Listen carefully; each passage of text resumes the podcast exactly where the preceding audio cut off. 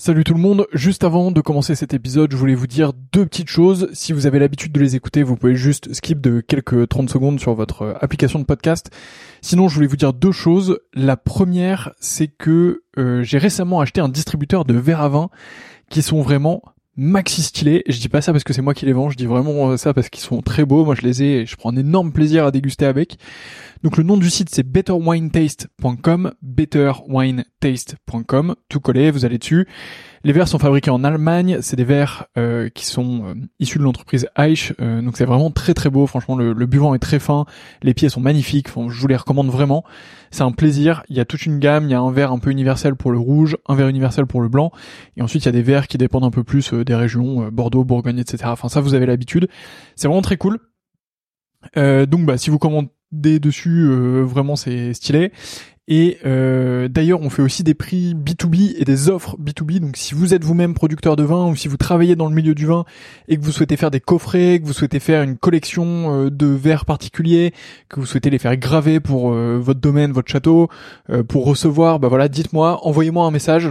c'est une super manière de soutenir ce podcast. Et, et en plus, bah, c'est bénéf pour tout le monde. Donc mon adresse mail, c'est vsurvin.gmail.com vsurvin à gmail.com. Vous m'envoyez un message là-dessus et euh, bah, on fera quelque chose ensemble. Et sinon, bah, betterwinetaste.com et vous avez un code promo POTE euh, qui vous donne droit, je crois, à la livraison gratuite. Donc P-O-T-E-S. Vous avez la livraison gratuite surtout. Donc, euh, bah, c'est plutôt cool euh, pour vous. Deuxième point que je voulais vous dire, donc ça c'était le premier.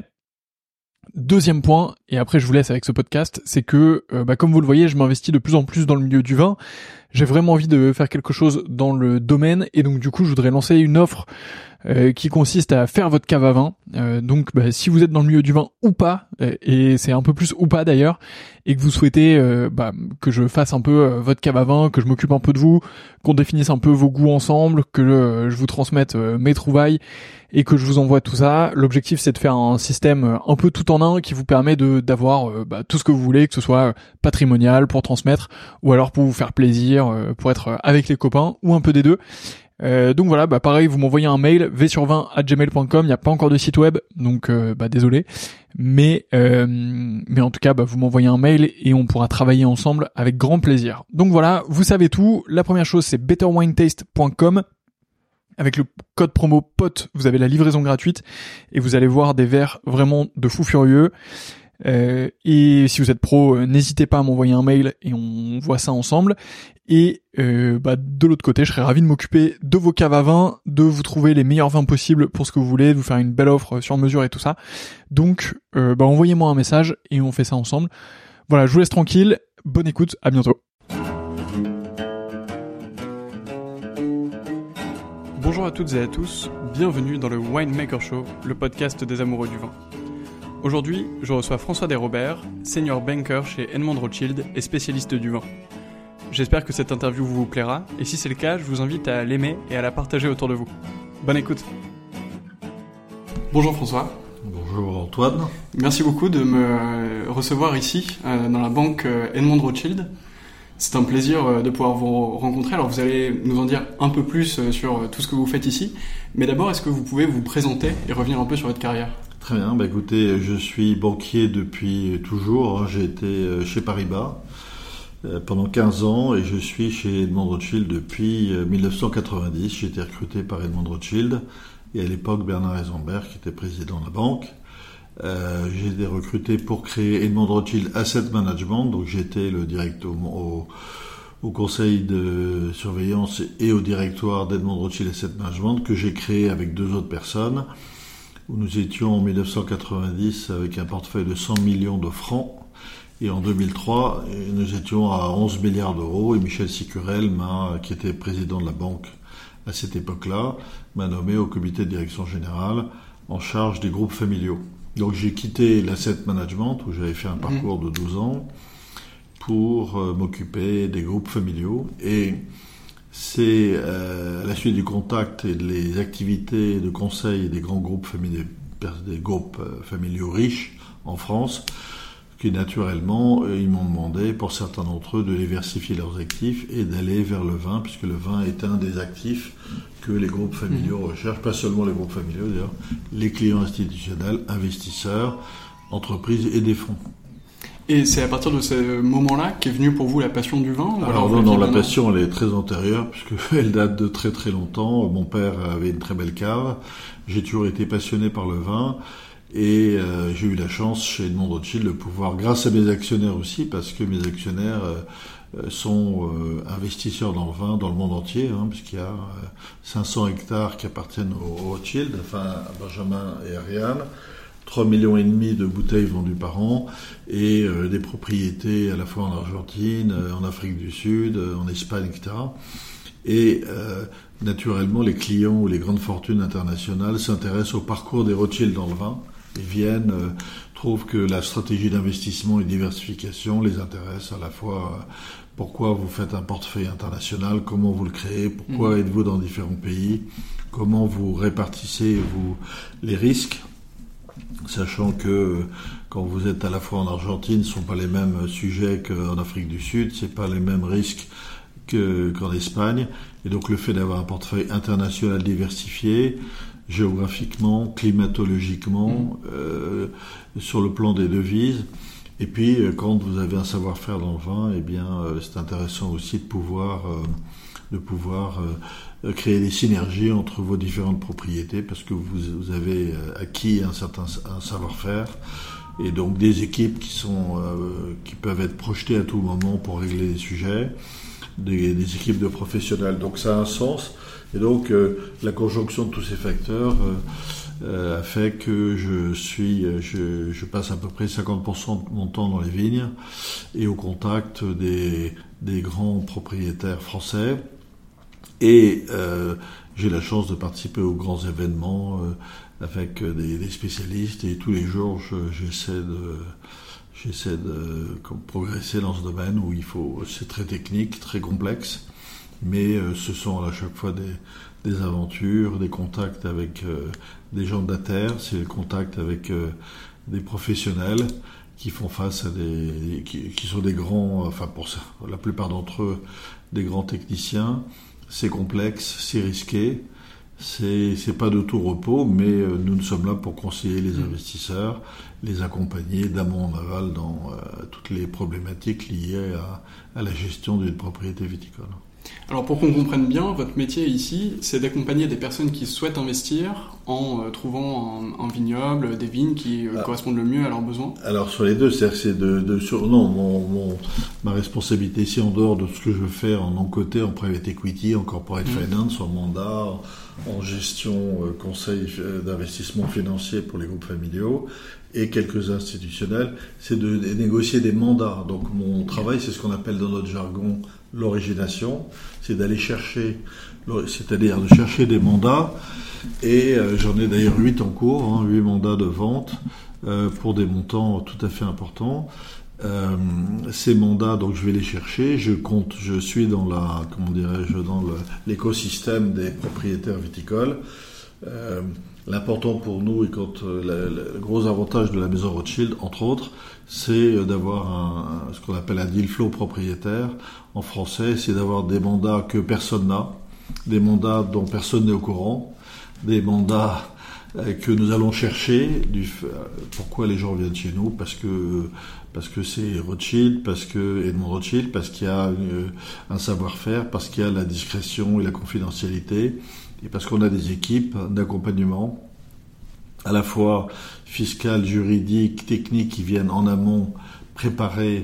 Le plus important, c'est pas tellement de, de, signer un mandat, enfin c'est important, mm. mais de, de, de, les chiffres et de préparer un dossier. Le plus important, c'est en amont de résoudre tous les tous les sujets. Euh, ça a été le Claude Dotard notamment avec les équipes. Alors moi, je me suis occupé plutôt des investisseurs mais, euh, mais on, a, on, a, une équipe maintenant dédiée chez Edmond Rothschild euh, dont le métier est de, de faire l'exécution.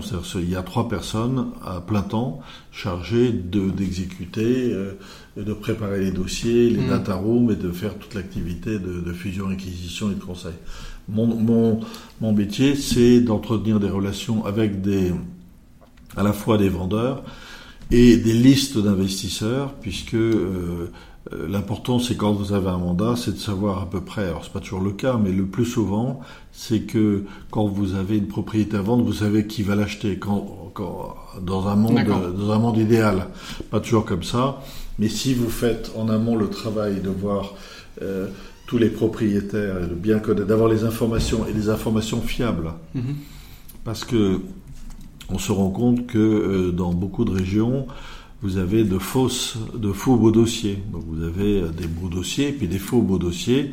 Ces faux beaux dossiers, c'est que vous avez une intoxication, on vous dit il y a telle chose à vendre, j'ai entendu parler que tout ça c'est euh, très important de faire le tri de ne de pas perdre de temps avec des dossiers qui ont aucune chance d'aboutir ou qui sont déjà sur la place depuis longtemps. Mmh. Et s'ils sont sur la place depuis longtemps, c'est souvent parce qu'ils sont pas intéressants, parce qu'il y a des sujets, personne n'en veut.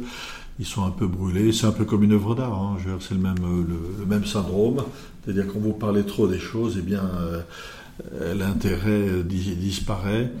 Et euh, c'est important pour nous d'aller avec des informations fraîches, une fraîcheur de dossiers, des dossiers sur lesquels euh, euh, peu de gens sont au courant, des beaux, de, ce qu'on appelle des trophies assets. Bon, puis l'important aussi, c'est de, d'arriver avec un portefeuille de grande qualité que vous avez sur lequel vous avez travaillé en amont, sur lequel vous avez longtemps en avance eu des informations, et quand le, jour où il y a un facteur déclenchant mm ou un élément qui, euh, qui fait que vous savez, facteur exogène, que ça va, ça va se vendre, vous êtes le premier, vous avez préparé les esprits, vous avez une liste d'investisseurs.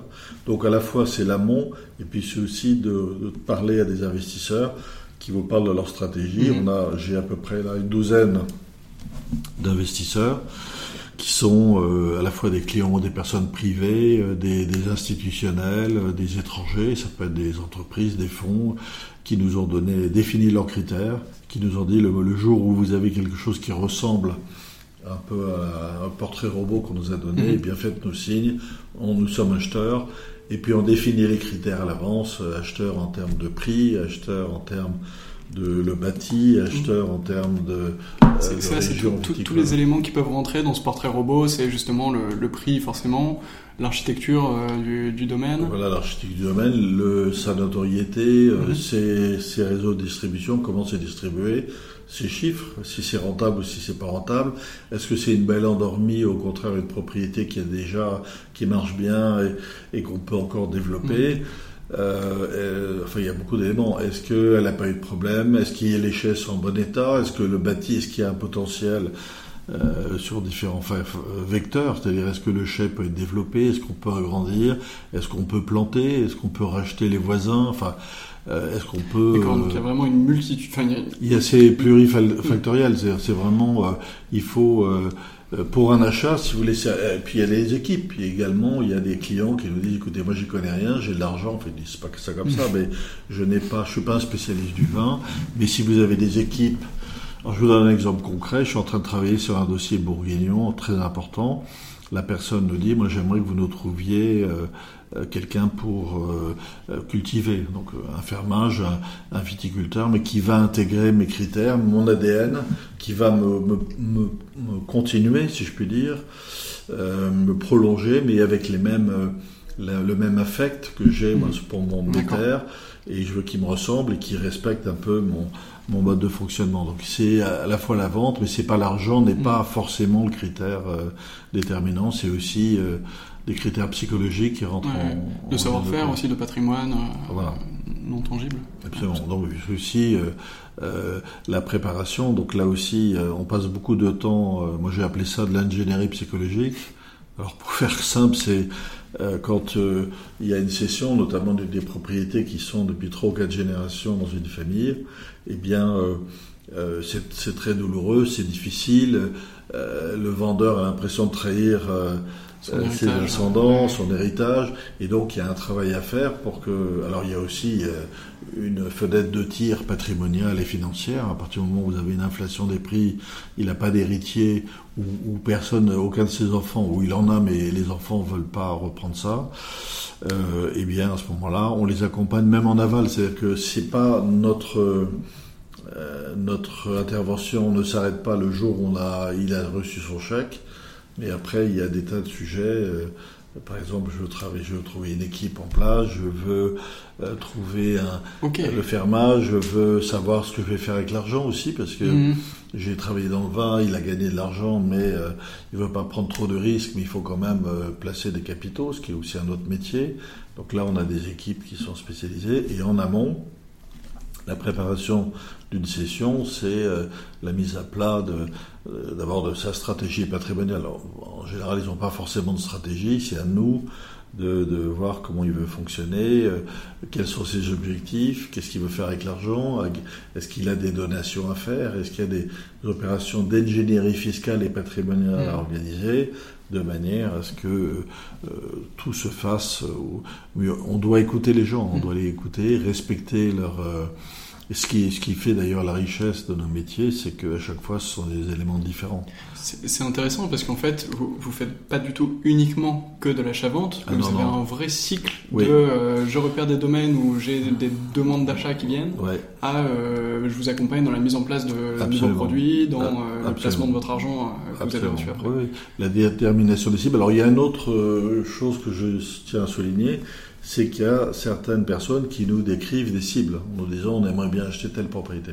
Ah d'accord. Et ça c'est très excitant parce qu'elle n'est pas à vendre et parce qu'elle est alors euh, euh, bien entendu des choses qui sont pas à vendre peuvent évoluer en fonction. Euh, peut-être que les gens n'ont pas forcément conscience de ce que ça vaut, ils n'ont peut-être pas, ou au moment où on commence à travailler sur un dossier, il y a un, élément qu'on a imprévu, qui n'était pas prévu, et dans le calendrier, qui fait que il y a une, mm. une réflexion où le dossier s'est ouvert à la réflexion. Ça peut être aussi des conflits familiaux. Hein.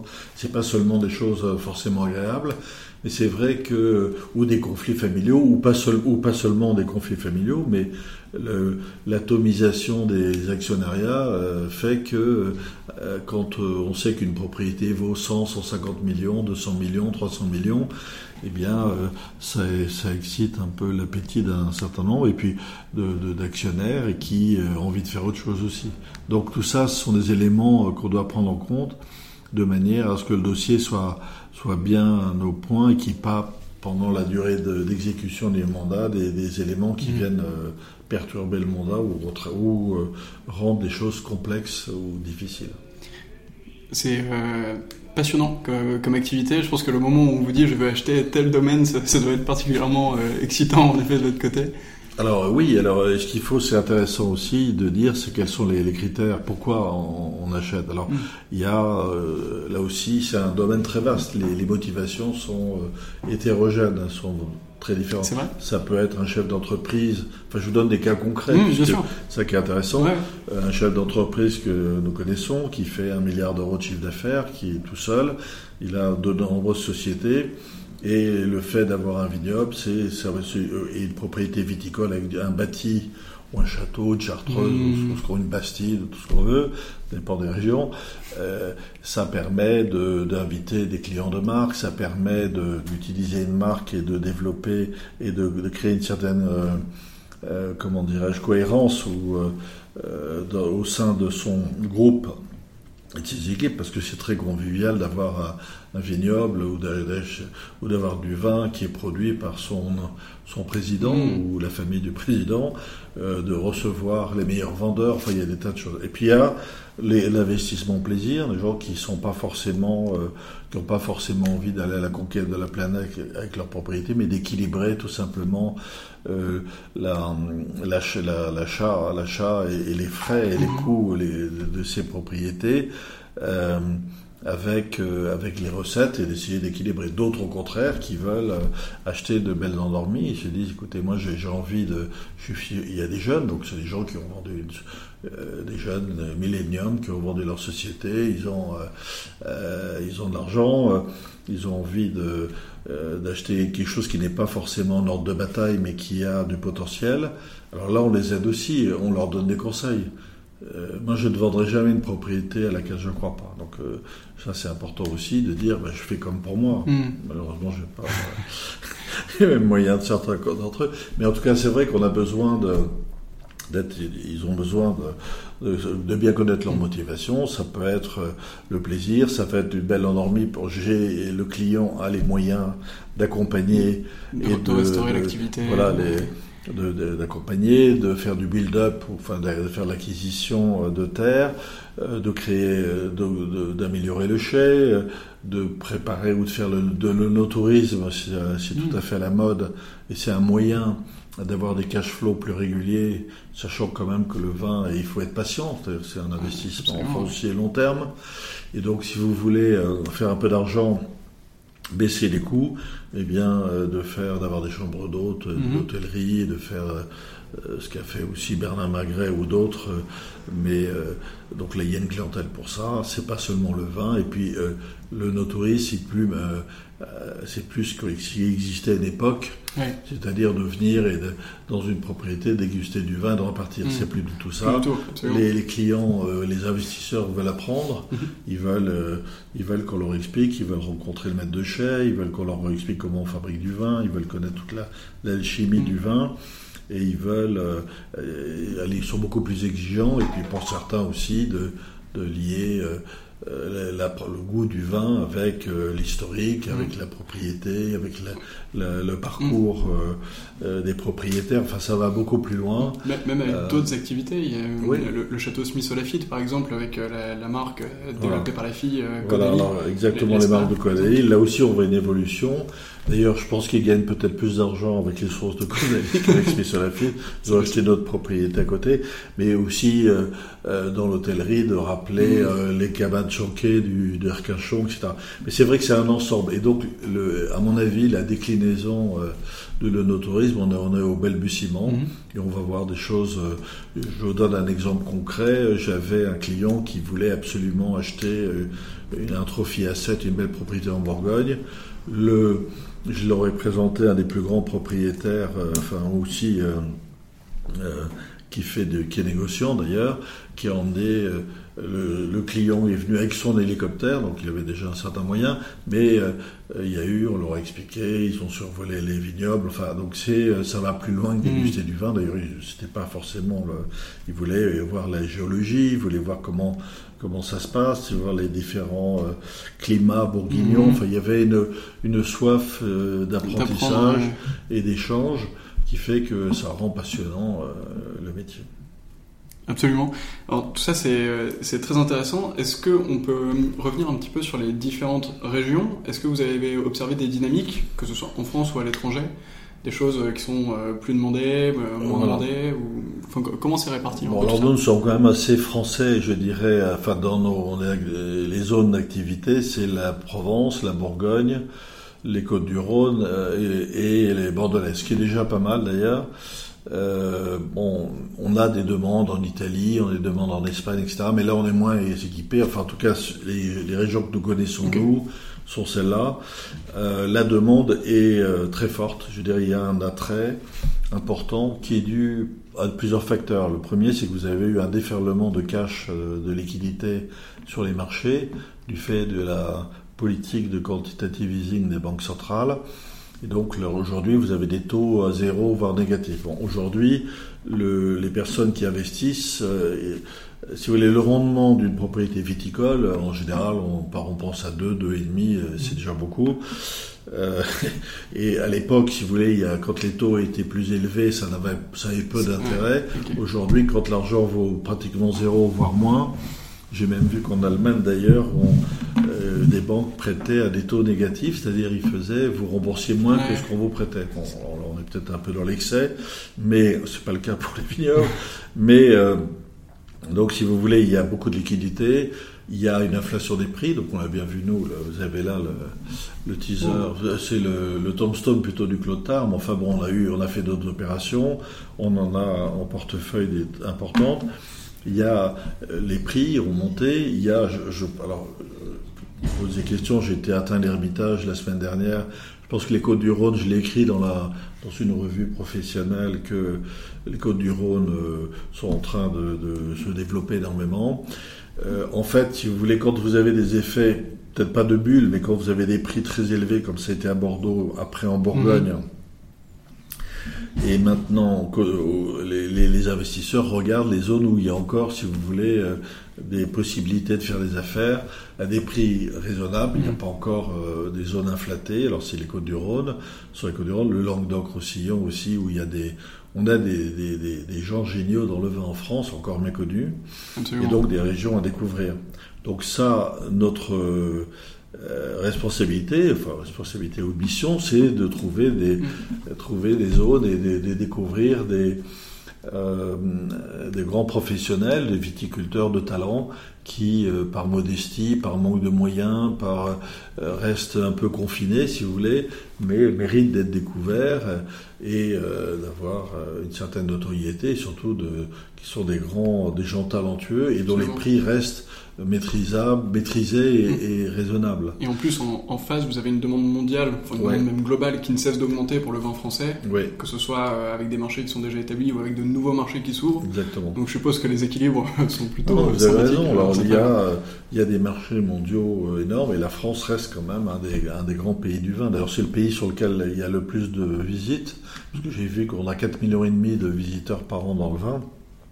Et, et, Bordeaux euh, est la première destination. Donc on a et puis, si vous voulez, moi je dis toujours, on peut pas trans, euh, transposer ou transporter la, géologie. Le vin, c'est euh, le, génie du puits du et de l'assembleur, et puis le reste, c'est des couches géologiques qui datent de millions d'années, et vous pouvez pas les transférer. vous pouvez pas les transférer. Ça reste français, ou ça reste enfin, le, localisé, si vous voulez, dans les régions de, de production. Bon, donc effectivement, là, il y a un regard d'intérêt, il y a euh, euh, des, des, demandes de placement, des demandes aussi de, de, des nouveaux, euh, de nouvelles fortunes qui éclosent dans le mmh. monde entier, des, des jeunes. Et le vin, euh, on l'a vu d'ailleurs en Chine, mais il n'y a pas que la Chine, mais le vin en Chine. Vous poser la question. Euh, quand on achetait à l'époque, enfin qu'il y a eu une époque récente, euh, il y avait une décorrélation entre le prix et le, contenant et le contenu et le prix, si vous voulez, c'est que c'est devenu un, un, marqueur social euh, en Chine. Et donc, euh, quand on offrait une bouteille de, même si elle était fausse d'ailleurs, bouteille de la Rothschild, dont mon actionnaire à 17% hein, est le plus grand actionnaire privé, mais euh, il y a d'autres d'autres mm. vins qui ont été achetés, les Pétrus et autres. Là, on est dans un phénomène de décorrélation, mais c'est on achète un produit de luxe, on achète un marqueur social, et euh, et là, à ce moment-là, on n'est plus dans la notion de prix. Il y a deux bouteilles de Romanée Conti qui ont été vendues 1945, qui ont été vendues 550 000 dollars. Euh, je pense qu'elles seront jamais bues. Là, vous avez, ce sera dans la vitrine ou dans la cave du, de l'acheteur. Tant mieux pour le vendeur, parce qu'avec 550 000 euros le prix d'une bouteille, il peut acheter des merveilles et se faire une très belle cave de vin qui feront très plaisir à ses enfants et voire à ses petits-enfants. Euh, là, on est dans une autre. Ça, c'est une autre dimension de l'achat et vente de vin. Euh, on a, vous avez parlé un petit peu avant de belles endormies. Est-ce que ça vous est arrivé ces dernières années d'effectuer une transaction sur ces dernières et ensuite de les voir complètement décoller euh, Alors euh, oui, euh, alors c'est arrivé pour nous de présenter des belles endormies. Euh, alors il y a il y a de tout. Il y a des très très endormis. la Belle au bois dormant très très endormie depuis longtemps et qu'il faut. Et puis non et, et des propriétés qui sont euh, moins endormi, mais euh, plus rapidement mm. euh, boostable ou arriver à un degré d'équilibre et à rentrer dans le verre, enfin de gagner l'argent. Donc là, il y a, il y a des strates en fait, donc il y a, où il y a des où il y a des c'est possible. Alors c'est possible avec du talent, c'est possible avec de l'argent, c'est possible avec des personnes qui ont bien euh, évaluer mhm. les besoins, euh, les, les d'abord pourquoi sont des belles endormies? Est-ce que alors j'ai eu un cas où le propriétaire se désintéressait totalement, il avait un certain âge, euh, il avait plus la, la volonté, la force euh, l'intérêt pour cette propriété. Donc pendant quelques années, les quatre ou cinq dernières années, il a fait du soft landing, si je puis dire. Et donc la propriété, bah, il, il allait plus euh, euh, dans les foires au vin parler de son vin avec, mm. et l'échanger, parce que ça c'est aussi très important. Il y a des grands, des gens même très riches qui sont ravis d'aller dans les foires au vin, de rencontrer des gens, discuter avec eux, d'échanger des passions avec, avec leurs voisins de, de stand. Et donc le vin, c'est un, un formidable vecteur de, de communication et de mmh, convivialité et de partage. Donc là, pour revenir à votre question sur les belles endormies, oui, il y en a. Il y en a qui sont absolument pas redressables parce que c'est trop, c'est trop loin. mais ça on n'en parle pas. Et puis il y en a d'autres où, euh, avec du talent, avec, en créant même une marque d'ailleurs, parce que j'ai vu des gens qui ex nihilo créaient des marques. Mhm. Et donc à partir du moment où vous créez une marque, vous effacez, si vous voulez, la, le mauvais côté de l'ardoise et vous laissez les choses qui sont euh, euh défavorables. Et puis euh, vous, vous, repartez from scratch pour une nouvelle aventure. Et on a des on a des cas de réussite, bien sûr, on peut réussir. Et c'est aussi euh, un, un, vrai challenge quand Edmond Rothschild a acheté Château Clark en 1973 à une famille euh, euh, bordelaise, il n'y avait rien. Il n'y avait rien. Donc il a, euh, il pouvait acheter ce qu'il voulait. Il pouvait acheter Bechevel, il avait la mhm. Rothschild, mais enfin, il pouvait s'offrir, faire un chèque pour avoir. Il voulait être le viticulteur qui allait donner ses lettres de noblesse à une propriété qui était en friche. Il n'y a pas de château, il n'y avait pas de vigne. Il n'y a pas de vin, donc. Oui, ça fait vraiment pas beaucoup. Non, il y avait l'argent, mais l'argent suffit pas. Mais il y a aussi la volonté, et puis l'énorme, l'énorme satisfaction d'avoir créé vous-même. On a tous, je pense que tous les vignerons, enfin moi ceux que je vois, les vrais, enfin je vois beaucoup de vrais d'ailleurs, c'est l'attachement à la terre. Tout le monde a un attachement à la terre et le fait de pouvoir, c'est, de la magie la vigne, hein, de, de travailler une vigne. Euh, avec tous les aléas que ça comporte, parce qu'on parle de choses positives, il y a aussi euh, les risques. Il y a des risques de climat, il y a des risques de grêle, il y a des risques de gel, il y a des risques de, euh, de chaleur, il y a des risques de climat, enfin des climatologiques qui sont quand même des, des CP de Damoclès. Et, et donc, il faut pouvoir, il faut savoir que c'est pas de tout repos. Vous pouvez avoir une, deux ans, trois ans, ça a été le cas en Bourgogne, de vicissitudes, de problèmes. Et alors, et puis aussi, euh, un autre des grands challenges, alors on parle de climat, hein, de réchauffement climatique, l'impact sur le vin. Quand on regarde les courbes. C'est justement la question que j'allais vous poser. Est-ce que vous menez des études de réchauffement climatique Alors, c'est pas nous, mais sur des études oui, je j'en lisais une euh, il n'y a pas longtemps, où on voit que entre 1950 et 2018, euh, les, le raccourcissement des délais de vendange, et on arrive entre 15 et un mois pratiquement. Et donc là aussi, ça change, ça change la donne. Euh, donc le, climat, le réchauffement, l'impact sur l'acidité du vin, l'impact mhm. sur euh, enfin, la, maîtrise de l'équilibre du vin, etc. Donc là, la technique et euh, toute la le savoir-faire de vigneron est obligé de s'adapter. Alors, il y a, je donne un autre exemple d'ailleurs, j'ai un mandat de très important, plusieurs centaines de millions, qui est, qui est enfin, ça c'est la position des vendeurs, ils ont peur du réchauffement mhm. climatique et ils pensent que ça va impacter leur, euh, leur propriété et qu'on risque d'avoir des, risques d'avoir des concurrents. Euh. Alors ça, ça fait partie des grandes, des grandes peurs euh, dans tous les domaines.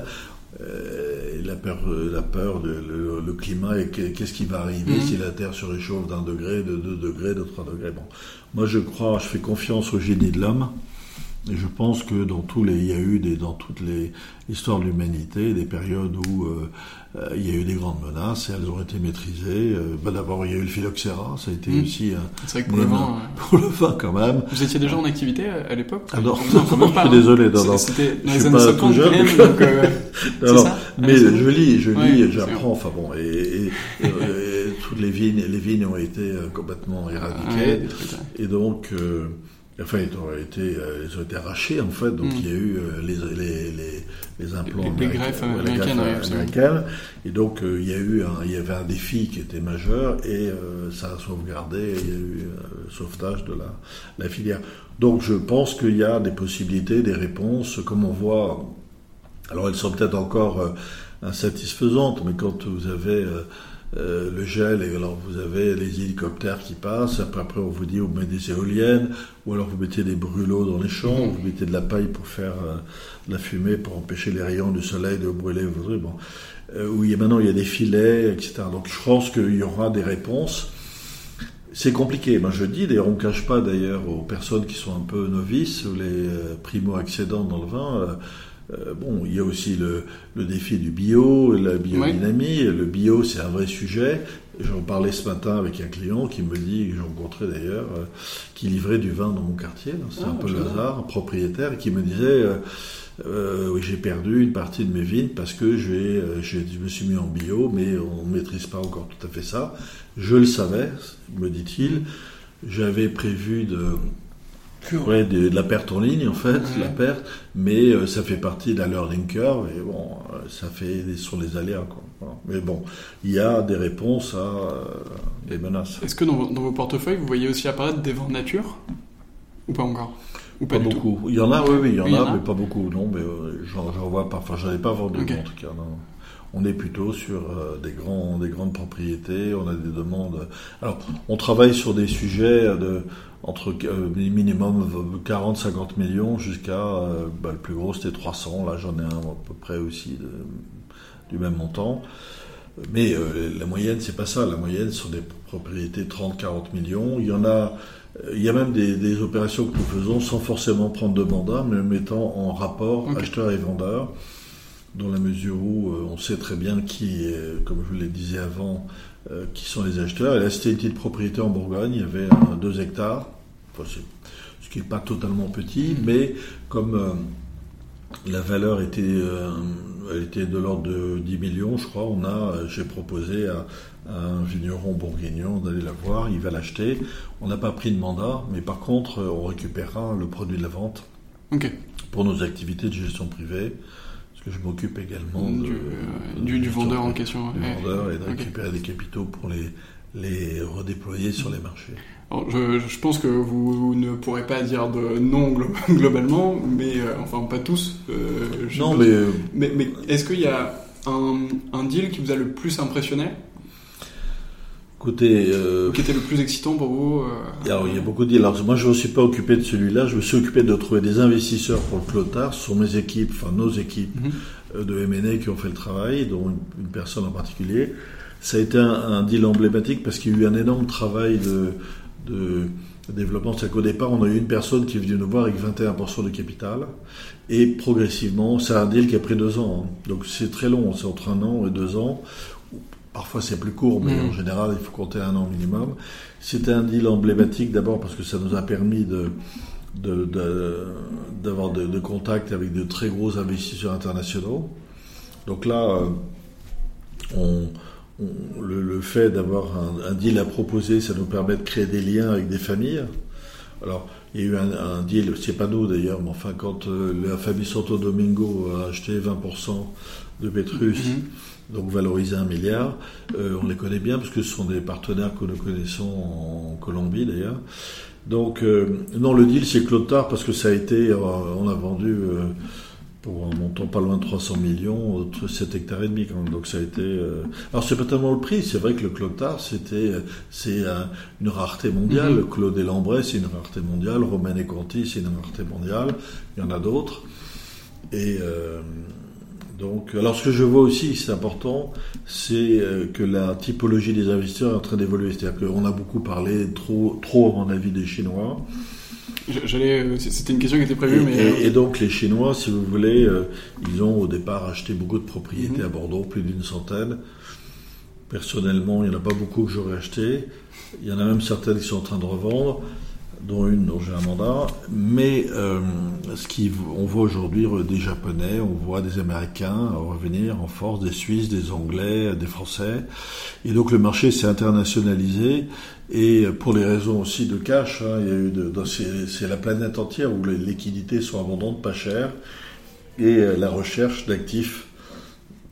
Donc une fois que vous avez des grandes familles ont de l'immobilier, euh, des forêts, euh, des, portefeuilles du, du, du private equity euh, qui sont business angel, qui font des co-investissements, le fait d'avoir une, traditionnellement et naturellement le fait d'avoir leur nom sur une étiquette. C'est la, cerise sur le gâteau. Voilà, exactement, sur le gâteau. Et c'est un formidable outil de, un vecteur de, de, relationnel. Donc, mm. je disais tout à l'heure, j'ai vu la semaine dernière des personnes très riches qui ont un vignoble. Je me dis, mais nous, euh, il, s'ennuie un peu en fait. Il me dit mais moi le fait d'aller dans des, foires au vin, enfin des foires haut de gamme, discuter avec le voisin, euh, euh, partager une passion et goûter notre vin et voir que les gens connaissent quand ils mhm. goûtent, pas seulement des gens qui viennent en touriste. Euh, c'est ça, ils partagent une passion et il y a une, il y a des échanges très très très puissants, très très riches. Et donc le vin a cette formidable capacité de d'ouvrir et de parler quand vous. Moi, je le vois aussi, c'est passionnant de voir des vendeurs ou des propriétaires, parce qu'ils racontent tout leur parcours mhm. dans le vin et euh, leur passion en fait. Et donc c'est vrai que c'est difficile à, quand ils vendent, il faut les, les aider à préparer. Euh, même si c'est, euh, ils reçoivent un gros chèque, c'est pas forcément une fidélité. Hein, il faut combler un vide. Et, même, euh, il y a peut-être aussi cet aspect de partage en famille. Vous devez avoir des clients justement très très, très riches qui souhaitent acquérir un domaine et qui peuvent ensuite partager l'amour de ce domaine ou son entretien un peu avec les enfants ou petits-enfants. Bien sûr, oui, oui. La, cave, bah, bien sûr, oui, oui. Alors c'est un moyen aussi quand vous avez des enfants euh, des petits-enfants, euh, de, de, et que vous avez une belle propriété viticole, euh, ils viennent plus volontiers que dans un que dans une maison qui est au fin fond de la France, dans un trou paumé, euh, euh, ravitaillé par les corbeaux, comme on dit, enfin un truc un peu paumé. Bon, le vin, en plus, c'est ça, c'est c'est passion, ils ont envie d'apprendre, et puis on peut leur, euh, il y a une forme dans l'éducation et de transmission d'un savoir le savoir du, mhm. de l'analogue, le savoir, la, oui, la, dégustation, ils en parlent autour d'eux, et ça sert aussi de buzz, ça sert aussi, c'est un des vecteurs de, de, développement, les, enfants d'amis, euh, le personnel, des gens, on voit bien dans des, des, clients institutionnels qui ont des propriétés, ils sont ravis de pouvoir en faire profiter les amis de leur groupe, leurs clients, le personnel, et pour les familles c'est la même chose. Il y a un, un écosystème mm. familial qui est euh, alimenté, si je puis dire, par la passion, une passion. Mm, c'est formidable. Euh, alors là, on va faire un, grand bond en arrière, mais je me suis rendu compte que c'était une question que je ne vous avais pas forcément posée. Euh, qu'est-ce que vous avez fait comme formation pour arriver ici? Est-ce que vous avez une formation aussi spécialisée dans le vin en plus? Ou est-ce que vraiment c'était une passion et à force de la cultiver D'accord. Alors ma formation, elle est, j'ai fait Sciences Po et une maîtrise de droit. Ok. Euh, voilà, je suis administrateur d'un nombre de sociétés. Je suis, euh, je suis pas de diplôme dans le vin, mais je, euh, j'apprends tous les jours. Je suis euh, modeste, Vous êtes un, curieux, voilà, dans le vin en tout cas. Et je fais des dégustations. je vais dans le masterclass avec des, des spécialistes. je vais, j'ai moi-même une cave. Et puis tous les, je, je, je, lis des tas de livres. Je lis tout ce qui enfin pas tout, mais beaucoup de, beaucoup de ce qui est disponible. voilà, là, j'étais, je fais des, des interventions sur l'investissement dans le vin. J'étais à Bordeaux euh, euh, la semaine dernière pour présenter euh, l'investissement dans le vin à une dizaine de personnes. J'étais devant une centaine de chefs d'entreprise à Beaune avant Noël pour leur expliquer. Enfin, pour échanger, pour leur mm. dire ce que je vous ai, ce que je vous dis là, pour leur dire voilà, écoutez, le vin, voilà notre position. Bon, bien entendu, nous, nous souhaitons euh, être un des grands acteurs du vin en France en termes de transmission, en termes de fusion et acquisition. Euh, on a des équipes spécialisées, on, peut traiter tous les sujets euh, et naturellement, on commence à nous connaître. On commence à nous connaître et j'ai très régulièrement des demandes. là, j'ai à peu près j'ai huit mandats en cours d'exécution, de, d'ailleurs signés, exclusifs pour euh, des montants très importants sur les cumuls. Mm. Alors ma, formation, ben non, j'ai une formation de banquier. Euh, c'est formidable d'avoir cette passion, de la cultiver, d'arriver à, manier son activité professionnelle et euh, son ben, plaisir. C'est formidable. et puis on m'invite, on, on fait déguster du vin. L'autre jour, j'étais avec un monsieur très sympathique qui m'a offert une bouteille de Claude et Lambray de 1950. Euh, voilà, donc je n'avais jamais bu ce Claude Lambray 1950. Vous, l'avez déjà bu? Oui, on l'a bu, c'était un grand moment. Alors peut-être un peu fatigué, mais c'était bien. Euh, non, et puis je, je, je, quand je vois euh, les, les, propriétaires, on m'a encore offert une belle bouteille hier, euh, je, je, demande, j'essaie de, de, progresser. Hmm. Donc la lecture, euh, le contact. Les visites aussi, parce que je suppose que vous êtes souvent dans les vignes. J'y passe, j'y vais au moins une fois par semaine. Ah oui, donc J'étais atteint l'Ermitage la semaine dernière pour un grand dîner avec euh, Guigal, Chapoutier, la cave de thym à l'Ermitage.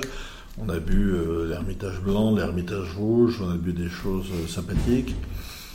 Euh, J'ai noué des relations amicales avec les grands, des très grands vignerons français. Et donc, bah, ils me, quand j'arrive chez eux, ils me font visiter. C'est pas la visite traditionnelle, mmh. mais je vais voir leur trésor et ils me font partager leur trésor. Euh, j'ai créé un fonds de dotation pour Michel Chasseuil, qui a la plus grande collection de vin au monde. C'est une collection de 40 000 bouteilles. valué entre 60 et 80 millions d'euros. C'est un monsieur qui a toute sa vie collectionné du vin. Je l'ai aidé à créer sa fondation et autour de lui de trouver des, amateurs, faire des dîners d'ailleurs, dégustation de. Donc je, progresse. Mais je, je, dois avouer que euh, il y a beaucoup de travail. C'est très. Euh, voilà, j'ai lu beaucoup de livres, j'en lis encore.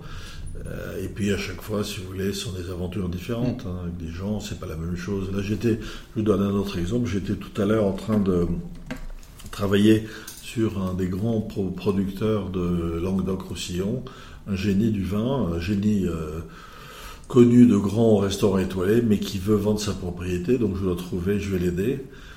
Pas forcément d'ailleurs avec un mandat, mais je vais l'aider. Je fais beaucoup de, de relations, de mm. mets en relation des personnes, comme je l'ai fait, je vous l'ai dit tout à l'heure, entre un propriétaire à Boré-Saint-Denis et un autre euh, acheteur à Bourguignon pour les mettre en contact. Il y avait une parcelle à vendre.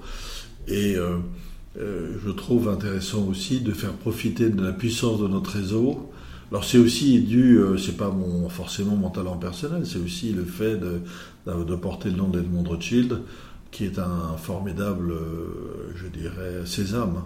Donc il y a ces conjonctions de facteurs, mm. euh, nos actionnaires passionnés de vin, le nom de Rothschild, et puis le savoir-faire de mes équipes, enfin de nos équipes d'exécution, où c'est important de savoir que quand vous avez un dossier et un mandat, mm. Sur la qualité de l'exécution, la confidentialité, euh, le résultat du travail et, d'approcher, euh, je les aide aussi à, identifier des investisseurs, parce que j'ai des listes d'attente. Tout ça, c'est un travail euh, d'équipe. Hmm. Je suis pas tout ça. Alors, vous, êtes trois personnes sur l'exécution Est-ce que vous avez... Non, non, moi je suis, je m'occupe pas, moi je m'occupe de l'origination. Sur l'exécution, il y a trois personnes qui s'occupent de, de, bah, tous les. il faut faire les données chiffrées, les data rooms, les mandats.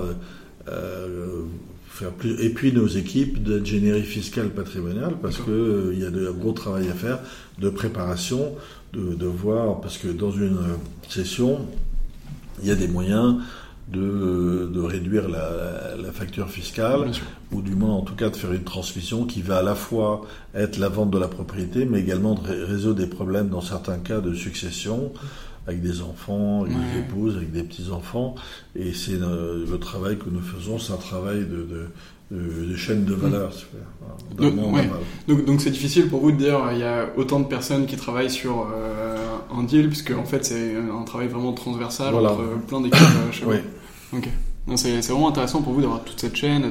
Bien sûr, parce que ça donne de la crédibilité. Voilà. Et puis c'est important aussi quand on signe un mandat de pouvoir l'exécuter. C'est important, la qualité de l'exécution, parce que c'est votre réputation qui est en jeu. Hein. Absolument.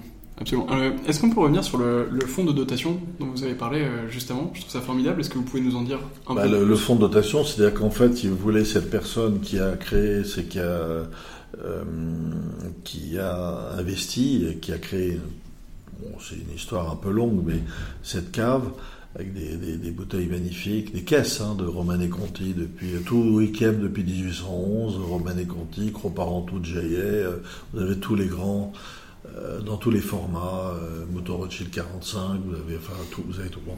Euh, ce fonds de dotation, ça permet, si vous voulez, de donner un cadre juridique à une, euh, à une collection mm. et d'éviter qu'elle soit aliénée. En tout cas, qu'on lui a proposé des Chinois, des Russes, des Américains, des chèques de dizaines de millions ou 50 millions, 60 millions. Et il ne veut pas vendre, il veut garder, il veut faire un, le Louvre du vin, il veut, pardon, il veut pérenniser. Alors le problème qui se pose aussi, c'est euh, qu'est-ce que ça va devenir? Par définition, au bout de 40, 50 ans, 60 ans, euh, le contenu. Oui, à un moment donné. Euh, ça, ça pose des problèmes. Mais en tout cas, il y a. donc ce fonds de dotation permet de, de, faire des idées à thème et de récupérer de l'argent, soit pour le fonds de dotation, soit pour, pour faire des dotations justement à des, à des fondations, des associations reconnues d'utilité publique. Donc là, il y a euh, un des aspects quand même qui est, qui est important, c'est que beaucoup de, beaucoup de gens, et ce qui est normal d'ailleurs, veulent laisser une trace de leur passage terrestre. Et donc non seulement le passage terrestre, mais le fait de pouvoir d'avoir été un des très grands euh, du vin en France, c'est aussi de c'est aussi de pouvoir euh, je dirais, ou de, de l'argent, ou d'avoir une, d'associer son nom à une fondation, mhm. une association. et, et, les très riches est aussi la même chose. C'est hein. ce que j'allais dire. Est-ce que c'est des, motivations de nos clients Ce sont des motivations des clients, et, je les ai moi sur des très grandes familles où des personnes veulent euh, à l'instar de ce qu'il fait à l'étranger ou aux États-Unis d'ailleurs, euh, des grands milliardaires américains. Je lisais d'ailleurs tout à l'heure que la plus, il y a 4 ou 5 milliards, multimilliardaires américains, dont George Soros ou Warren Buffett, trouvaient qu'ils payaient pas assez d'impôts et que euh, on devrait les taxer beaucoup plus et que si on taxait beaucoup plus les grands milliardaires américains, ça l'argent pouvait être utilisé par l'État américain, enfin mhm. euh, les dirigeants pour des, des, des causes. Bon, enfin, je pense que c'est encore mieux quand vous pouvez le faire vous-même et que vous désignez euh, souvent nos clients nous demandent hein, de, de, leur trouver euh, une contrepartie, une association, une mhm. fondation ou de les créer pour juste ces raisons-là. C'est-à-dire que quand vous avez votre nom qui est associé, et eh bien après votre départ de terrestre, si vous voulez, les gens pour ça vous. C'est assez humain d'ailleurs. Mhm. Mais euh, non, c'est un domaine tout à fait euh, passionnant parce que vous, avez euh, rencontré des gens d'exception. Absolument, et c'est le cas aujourd'hui. Donc, merci beaucoup de, m'accorder cet entretien. alors, on, arrive assez proche de la fin, en l'occurrence, de cette interview. Il y a deux, deux questions reste en suspens. La première, c'est si vous deviez conseiller un livre sur le vin. On a beaucoup parlé de lecture, mais si vous en aviez un à conseiller, lequel ce serait? Alors il y en a un que que j'ai commencé à lire ou je l'ai lu en partie, mais enfin très complexe, qui s'appelle Le goût du vin de Monsieur Émile Pénaud qui est là. Alors, je, je, je vous disais tout à l'heure, j'avais envie de progresser. Donc là, quand vous attaquez ce genre de littérature, euh, vous êtes euh, à la limite du chimiste et tout ça. Mais euh, j'ai appris des choses parce que c'est vrai que le goût du vin, c'est pour moi euh, je dirais, j'ai envie de progresser dans tout ce qui est goût. Euh, euh, je suis admiratif quand je rencontre les grands sommeliers. Je suis très ami, enfin ami, j'ai des relations amicales avec, les anciens champions du monde là. Et alors, je suis loin d'être un champion du monde, mais c'est vrai que j'ai envie de progresser dans l'analyse d'un vin et de le goût. Et donc, ce livre est, est, tout à fait remarquable et on apprend des choses. J'ai encore des choses à apprendre, on va dire. Ah, c'est bien noté. C'est une lecture que je n'ai pas non plus commencé, mais elle, sera sur ma liste dans les prochaines années. Il y en a d'autres euh, qui attendent là-bas. Oui, il y en a d'autres. il y en a bien d'autres avant ça. Euh, et pour finir, si euh, vous deviez partir sur une île seule, mais avec une bouteille de vin, laquelle est-ce que vous emmèneriez? D'accord. Écoutez, si j'ai une bouteille de Romanée Conti, ça m'irait assez bien, à condition que j'ai le tire-bouchon qui va avec les... Ça serait sinon, effectivement. Voilà, mais non, le Romanée Conti, c'est formidable. C'est pour moi un vin d'exception. Il y a tellement de choses Maintenant, si je suis sur l'île désert, je me dis il faut absolument un tire-bouchon, sinon je vais être malheureux. sinon, c'est un supplice euh, supplémentaire. voilà. Ben, merci beaucoup, François, de m'avoir euh, accordé cette interview. C'était euh, très sympathique et j'ai appris beaucoup de choses. J'espère que les auditeurs également. Merci. Et, et à bientôt. Merci. C'est déjà la fin de cet épisode. Merci beaucoup de l'avoir écouté. S'il vous a plu, je vous invite à l'aimer et à le partager autour de vous. À très vite sur 20 sur 20.